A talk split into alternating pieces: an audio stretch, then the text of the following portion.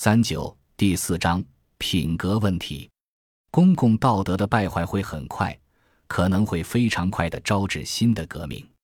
阿列克西德·托克维尔，一八四八年，一八四八年一月十七日，托克维尔在法国国民议会发表了一篇后来十分著名的演说。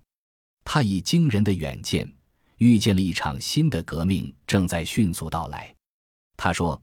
革命的诱因是七月王朝的种种缺陷，政府缺乏真正的领导者，不愿意进行改革，对穷人的困境漠不关心。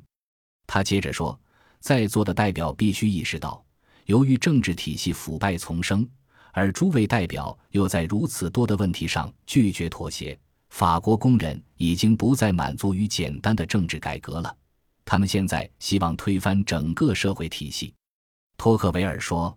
我们正睡在火山口上，托克维尔所说的火山口就是社会主义。在他发表这篇演说后不到一个月，巴黎群众再次涌上街头。这一次，他们要求成立民主和社会主义的政府。